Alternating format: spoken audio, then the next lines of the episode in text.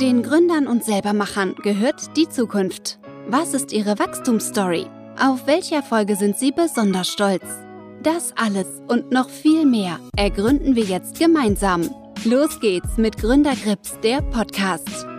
Heute zu Gast Marcel König, mein Bruder und mein Geschäftspartner bei unserer Beteiligungsholding. Und wir investieren sehr gerne in gründergeführte Unternehmen. Wir haben eine Leidenschaft dafür, ist auch nachweislich mit die beste Investition in Unternehmen zu investieren, wo das Management auch Aktien hat. Und deswegen, weil wir das so gut finden, weil wir langfristig investiert sind, wollen wir heute mit Ihnen auch ein Investment besprechen. Fabersoft.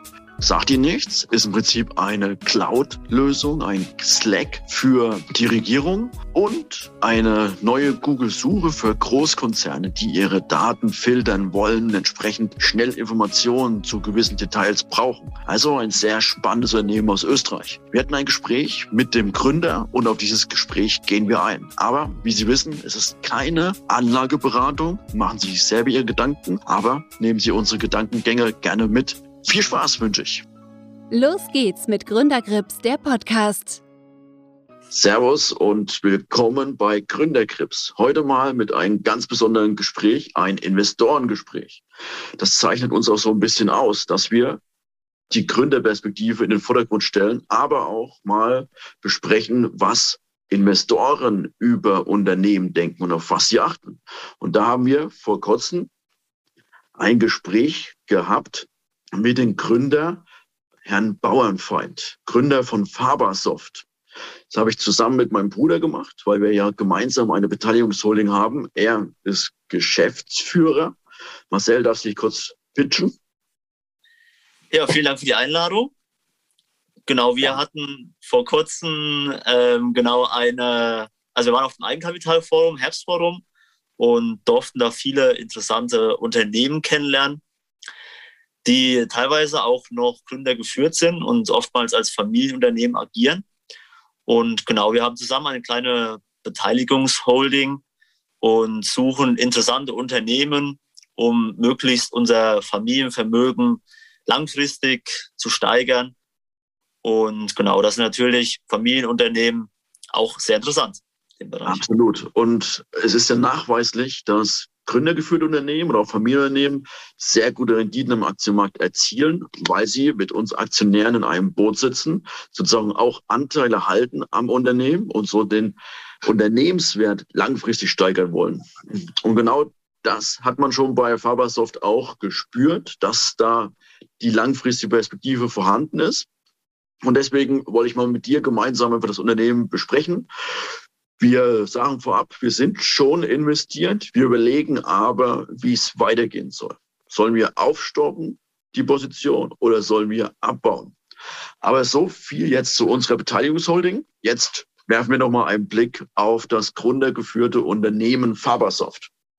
Ganz spannend. Es wurde ja gegründet von Herrn Bauernfeind und Herrn Fallmann. Deswegen Fabersoft. Und das Unternehmen kommt aus Österreich und bearbeitet eine sehr interessante Nische. Die Zusammenarbeit von Behörden und das Auffinden von Daten, grob gesagt. Also man kann auch sagen, es ist das Slack von der Regierung, sozusagen eine Zusammenarbeitsplattform, wo man auch Daten hin und her schiebt, wo es auch die E-Akte gibt. Und es führt dazu, dass halt die Behörden ein bisschen sich mehr digitalisieren. Und auf der anderen Seite gibt es noch eine Tochtergesellschaft, da hält man mittlerweile 85 Prozent.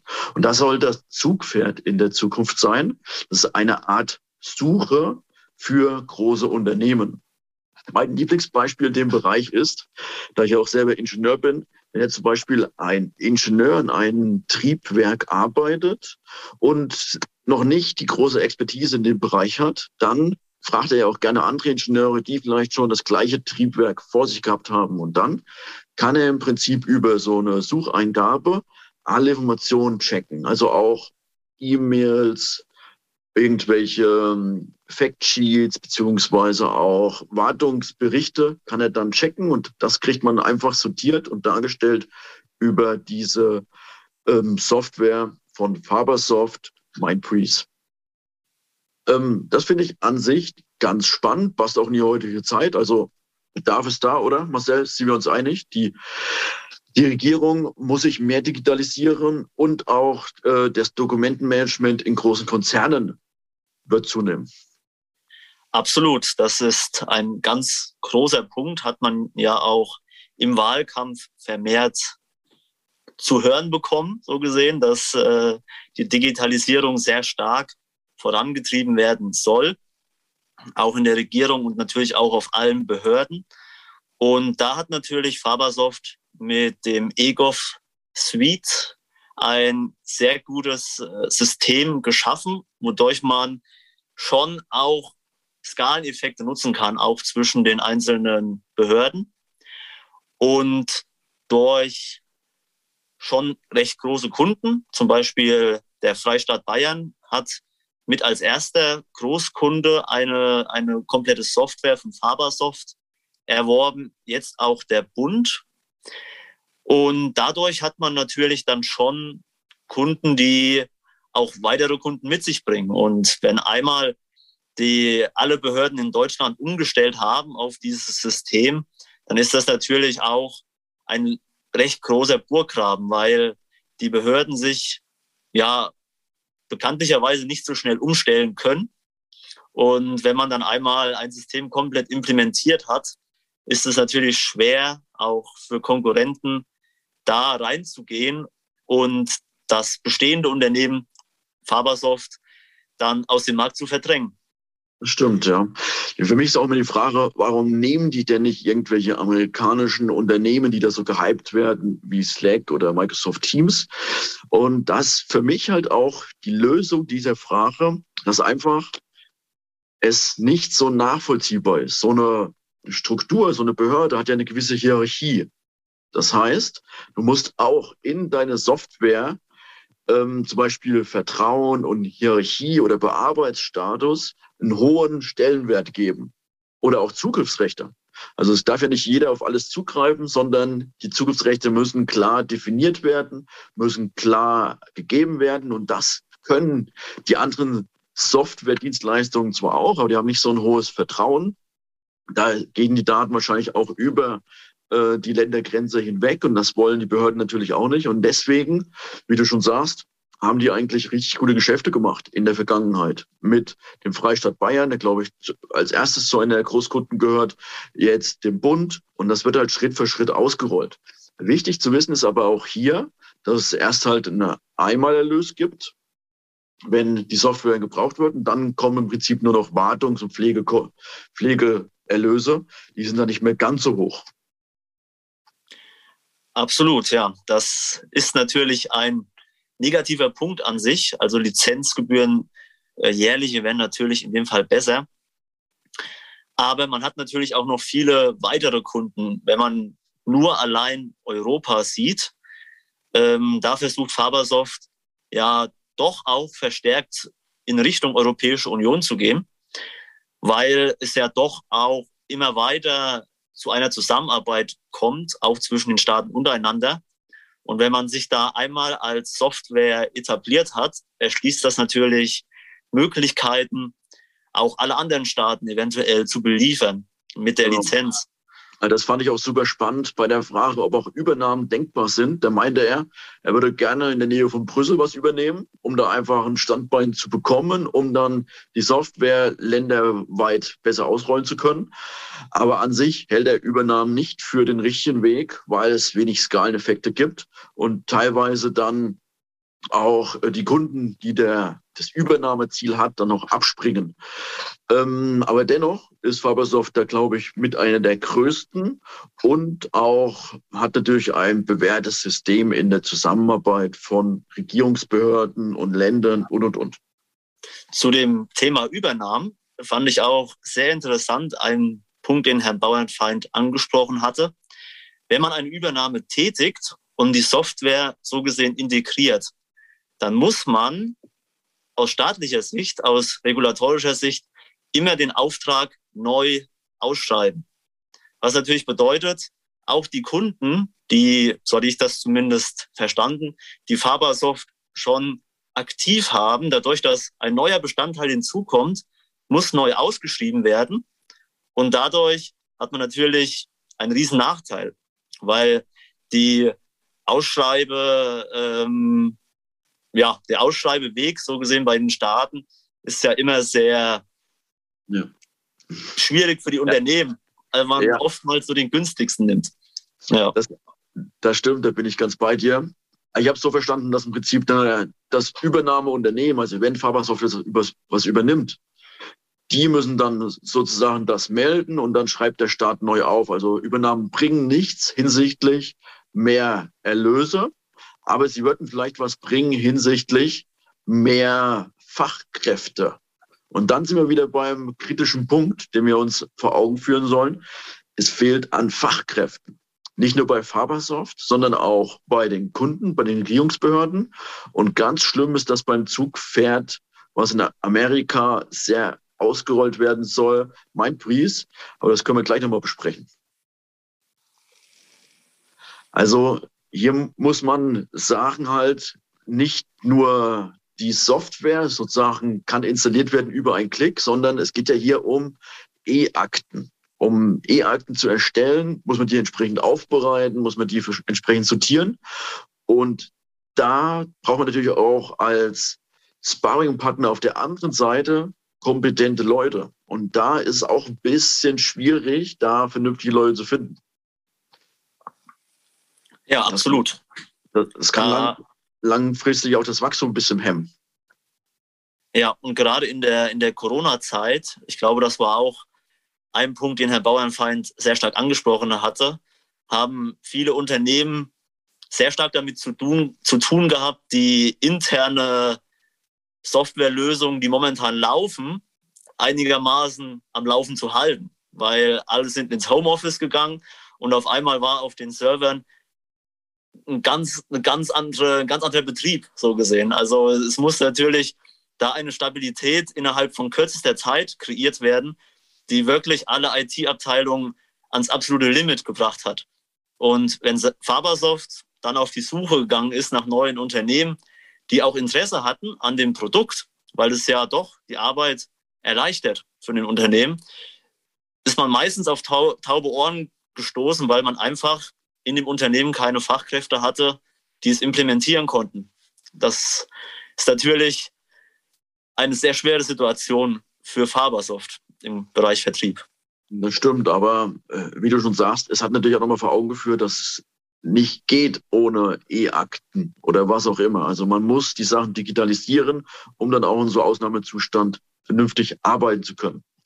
Was ich gut fand im Gespräch, ähm, Fabersoft investiert ungefähr ein Viertel der Umsätze in Forschung und Entwicklung. Und das ist, glaube ich, wichtig, gerade wenn man die eigene Lösung halt anbietet als Abo-Modell. Dann hat man ja Switch-Kosten, von denen du schon gesprochen hast, dass die Regierung im Prinzip ungern switcht, weil das ja auch mit Aufwand verbunden ist. Aber dieser Wettbewerbsvorteil, der ohne Zweifel ein, einer ist, kann das Unternehmen ein bisschen träge machen. Weil, wenn sie Switch-Kosten haben, dann sagt sich der Manager irgendwann auch, okay, so viel muss ich jetzt gar nicht mehr in Forschungsentwicklung investieren, denn der Kunde bleibt eh bei mir. Das führt dazu, dass das Produkt irgendwann richtig schlecht wird und der Kunde dennoch abspringt.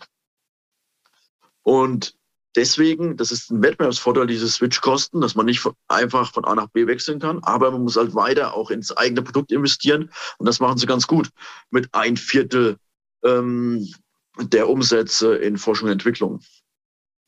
Und was ja. du, du natürlich mit deinem Hintergrund wahrscheinlich dich sehr gefreut hast, ähm, da du ja tätig bist in der Wirtschaftsprüfung, die aktivieren auch nicht die Forschung und Entwicklung, diese Aufwendung. Ja, das ist ein sehr gutes Thema. Sehr schwer zu prüfen. Und äh, viele Unternehmen unterschätzen das, was da doch an äh, Dokumentationspflichten dahinter steht, wenn man so etwas äh, macht. Deswegen, ja, ich finde auch als, als Investor finde ich es sauberer, wenn man im Prinzip diese Aufwendung gleich durch die Gewinn- und Verlustrechnung führt. Das ist einfach ja. sauber. Und man muss ja auch sagen, Fabersoft ist trotzdem hoch profitabel kommen wir mal zur Profitabilität. Also die EBIT-Marge lag ähm, im letzten Jahr ungefähr bei ich habe es mir notiert, knapp 30 Prozent. Im ersten Quartal hat man deutlich weniger Lizenzerlöse kassiert. Dementsprechend ist die gesungen auf 18 Prozent, aber das sind wirklich ansehnliche Margen.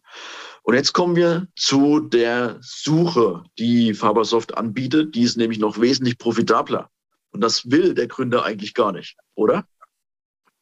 Ja, absolut. Also Mindbreeze ist ja ein Tochterunternehmen von Fabersoft, was glaube ich jetzt zu 85 Prozent zu Fabersoft gehört und ist sozusagen das Zukunftsmodell des Unternehmens, was in Zukunft das Wachstum sichern soll. Und momentan ist es so, dass Mindbreeze auch aus den genannten Gründen, dass oftmals Kunden es nicht äh, implementieren können im Unternehmen, weniger stark wächst in Sachen Umsatzerlöse, aber dafür unglaublich profitabel ist. Und Herr Bauernfeind hat ganz klar gesagt, ihm wäre es viel lieber, wenn das Unternehmen wesentlich stärker wachsen würde, was eigentlich auch so eingeplant ist vom Unternehmen an sich und wesentlich weniger profitabel wäre. Ja. Also, ja. Ich habe es nochmal geschaut. Also im ersten, im letzten Quartal ist diese Lösung nur um 6% gewachsen. Das ist schon okay. Aber ich habe ähm, vor ungefähr anderthalb Jahren nochmal ein Gespräch mit dem Gründer gehabt und da meinte er, eigentlich soll es 30 Prozent jedes Jahr wachsen. Also wir sind deutlich hinter ihren Wachstumserwartungen zurück. Aber die Marge ist extrem hoch mit 39 Prozent. Und er meinte ja auch, er will sich um gute Leute kümmern, vor allem in Amerika. Warum gerade in Amerika? Ähm, es gibt ja diese Gartner-Auszeichnungen für technologieorientierte Unternehmen. Und da gehört Preis eindeutig zu den führenden Unternehmen, zu den absoluten Leadern. Und auf Basis dessen kommen ja auch Kundenanfragen, weil, sagen wir mal, so eine Art, ja, wie soll man sagen, Institut, was halt sich mit der Einstufung von Technologien beschäftigt, hat das Unternehmen als sehr gut eingestuft. Auf Basis dessen kommen halt Anfragen. Aber wie er auch durchklingen hat lassen, ich weiß nicht genau, ob du das genauso verstanden hast, da kommen halt Anfragen, die, äh, wo das Interesse da ist. Dann stellt man aber fest, okay, die Paketgröße ist jetzt aber so enorm, dass man mehr oder weniger noch eine Stufe hoch muss. Und da gibt es natürlich ganz andere Bürokratiesachen. Das heißt also, es entscheidet nicht mehr sozusagen die Technologie- oder Technikabteilung, sondern es entscheiden jetzt die oberen Vorstände. Und da muss Fabersoft einfach noch viel mehr liefern an äh, Dokumenten, an Präsentationen und auch an Vertriebsmannschaft. Da haben sie eindeutig ähm, Nachteile und da wollen sie weiter aufstocken. Und er meinte halt, die Suche, vernünftige Leute zu finden, ist extremst schwer und ich hoffe, das gelingt. Weil wenn das gelingt, könnte das ein spannender Investment Case sein. Ich finde, das ist für mich so dieser Knackpunkt. Wenn die gute Partner finden in Amerika, gute Vertriebler, die die Lösung erklären können, die sozusagen auch ein gutes Netzwerk haben und die Lösung in ihr Netzwerk weitertragen können, dann ist das Unternehmen sehr spannend. Ja, absolut. Also genau, das hatte ich auch so verstanden, dass der Vertrieb in, in Amerika momentan ja eines der großen Hürden ist, die das Unternehmen nehmen muss. Und sie suchen nach einem Partner, der auch schon wirklich gefestigt im Markt ist und schon das Netzwerk hat. Weil laut Herr Bauernfeind bringt es an sich jetzt nichts in Amerika, ein eigenes Vertriebsnetz Stück für Stück aufzubauen selbst, weil das anscheinend schon so erschlossen ist, beziehungsweise der Markt auch so groß ist, dass man auf jeden Fall da jemanden braucht, der schon die Kompetenz hat und das Netzwerk hat und direkt Kunden generieren kann. Ja. Zu der Lösung noch eine spannende Story. Das war im Prinzip eine Übernahme, die hat auch Fabersoft getätigt. Also wenn Sie eine gute Lösung erkennen, übernehmen Sie die auch. Aber dann haben sich die zwei Gründer, die diese Software entwickelt haben, so gezopft, so verstritten, dass sie beide aus dem Unternehmen ausgeschieden sind. Und dann hat zum Beispiel der Bruder vom Chef von Fabersoft, Herr Fallmann, ähm, sozusagen auch ein sehr findiger Programmierer, mein übernommen, mein nach oben gezogen. Und jetzt geht er Schritt für Schritt, also er baut es weiter auf, er baut es weiter, ähm, will es weiter groß machen, aber veräußert manche Anteile. Zum Beispiel haben sie jetzt erst vor kurzem 9,5 Prozent für knapp 10 Millionen übernommen, was natürlich auch schon kräftig ist, muss man echt sagen. Ja, das ist auf jeden Fall schon sehr gut bewertet. Also es ist auf jeden Fall als Wachstumsunternehmen bewertet. Und ja, leider mit den 6% Wachstum beziehungsweise mit dem Wachstum, was momentan vorliegt, ist es schwierig. Also man geht auf jeden Fall von anderen Werten aus in dem Bereich. Ja. Aber, aber Fabersoft wird es ja im Prinzip auch nicht machen, wenn sie das Wachstum nicht sehen und sozusagen den Engpass, zum Beispiel Vertriebsmannschaft, dann nicht irgendwie lösen können. Wir haben natürlich auch einige Headhunter ähm, im Einsatz, sagt er. Und da glaube ich eigentlich auch dran. Ja, schwierig wird es eben nur den Engpass zu lösen, den es bei den Kunden gibt. Also eigentlich besteht ja die Hoffnung, dass es sozusagen nach Corona ähm, dann wieder mehr freie Kapazitäten auch bei den Kunden gibt, die das und die das Programm begleiten können. Und das ist an sich natürlich eine, eine Sache, die Fabersoft selbst nicht wirklich beeinflussen kann. Also schwierig den Kunden oder beziehungsweise man müsste das Programm so vereinfachen, dass die Anwendung so leicht ist, dass man gar keinen IT-Fachmann mehr dazu braucht und das sozusagen einfach jeder bedienen kann. Und das ähm, ist vielleicht auch ein Weg, den Fabersoft jetzt versucht zu gehen in dem Bereich. Ja, ich glaube auch in dem Bereich sind sie sehr kreativ. Aber lass uns jetzt zur Bewertung kommen. Ich glaube, wir haben schon das Geschäftsmodell ganz gut besprochen. Wir kennen jetzt die Knackpunkte. Was sagst du zur Bewertung? Ja, mit einem, einem Kurs-Gewinn-Verhältnis von 50 ist es auf jeden Fall auch als Wachstumsunternehmen bewertet. Kurs-Umsatz-Verhältnis von, von 7 ist auch schon, schon recht hoch. Ja, also auf jeden Fall sind da schon die Zukunftsperspektive, die Mindprease bringen sollte, auf jeden Fall schon gut mit eingepreist, so gesehen. Und ja, das ist die Frage, wie sich das sozusagen jetzt nach Corona darstellt, ob man sich wirklich durchsetzen kann. Da bin ich auch gespannt. Also bei einem KGV von 50, ähm, man muss natürlich auch sagen, okay, nicht jedes Jahr kriegt man so große Lizenzerlöse. Auch die Gewinne gehen mal hoch und runter. Aber unterm Strich sind da aktuell mindestens 25 Prozent Wachstum im Schnitt einberechnet. Und deswegen bin ich skeptisch, ob man das im Prinzip jetzt auf dem Niveau nachkaufen sollte. Aber ich finde an sich den Case spannend, weil Mindfreeze ist hochprofitabel, kann irgendwann mal zu Wachstum zurückkehren. Wenn es strategische Partnerschaften gibt oder ein starkes Vertriebsteam, aus meiner Sicht alles nicht ausgeschlossen. Ähm, deswegen würde ich jetzt sagen, für mich ist eine Halteposition und ich würde auch noch ein bisschen warten bis zum Nachkaufen.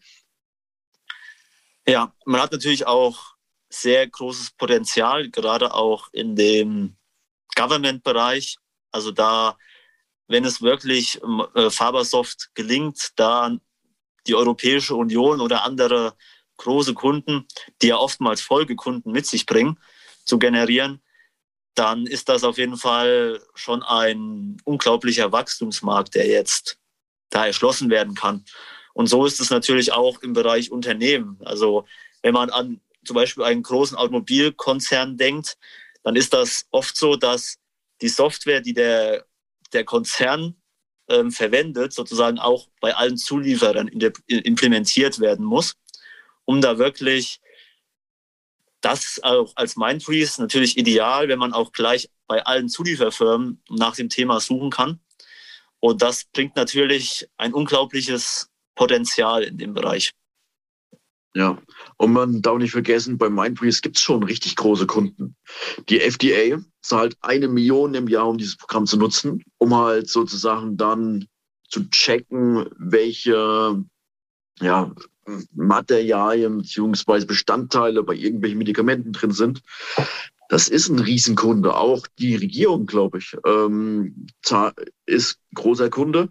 Und dahingehend, wenn man noch mehr gewinnt, wenn man weiter die Softwarelösung so nach vorne treibt, ähm, bin ich zuversichtlich, dass man da auch weiter wachsen kann. Ähm, ich bin aber auf die nächsten Portale gespannt. Also ich würde jetzt fast sagen, wir bleiben dabei und schauen uns, glaube ich, nochmal im halben Jahr nochmal die Geschäftszahlen an und schauen, ob sich da was bewegt hat. Vielleicht ja, vielleicht gelingt es, eine vernünftige Vertriebsmannschaft zu bekommen und es gelingt, wieder neue Projekte zu gewinnen. Und dann könnte Fabersoft langfristig ein guter Case sein. Ja, absolut. Bin ich ganz deiner Meinung. Okay. Also wie wir sehen, es gibt richtig geile gründergeführte Unternehmen, auch an der Börse. Fabersoft zählt aus unserer Sicht zu diesen. Und ähm, wir werden es weiter verfolgen. Wir bleiben erstmal investiert und glaube ich, es ist ganz spannend, dieses Unternehmen zu verfolgen, weil man da auch als frischer, junger Gründer einiges lernen kann, auch hinsichtlich Bewertung am Aktienmarkt. Ich wünsche euch alles Gute. Servus. Gründern gehört die Zukunft. Man kann von den Geschichten von Gründern und Unternehmen einiges lernen. Deswegen machen wir hier den Podcast Gründerkrips. Es würde uns sehr freuen, wenn Sie uns unterstützen, wenn Sie uns bewerten auf den Plattformen beziehungsweise einen Kommentar da lassen. Ich freue mich, dass Sie sich das Gespräch angehört haben. Ich wünsche Ihnen einen schönen Tag. Servus, euer Florian König.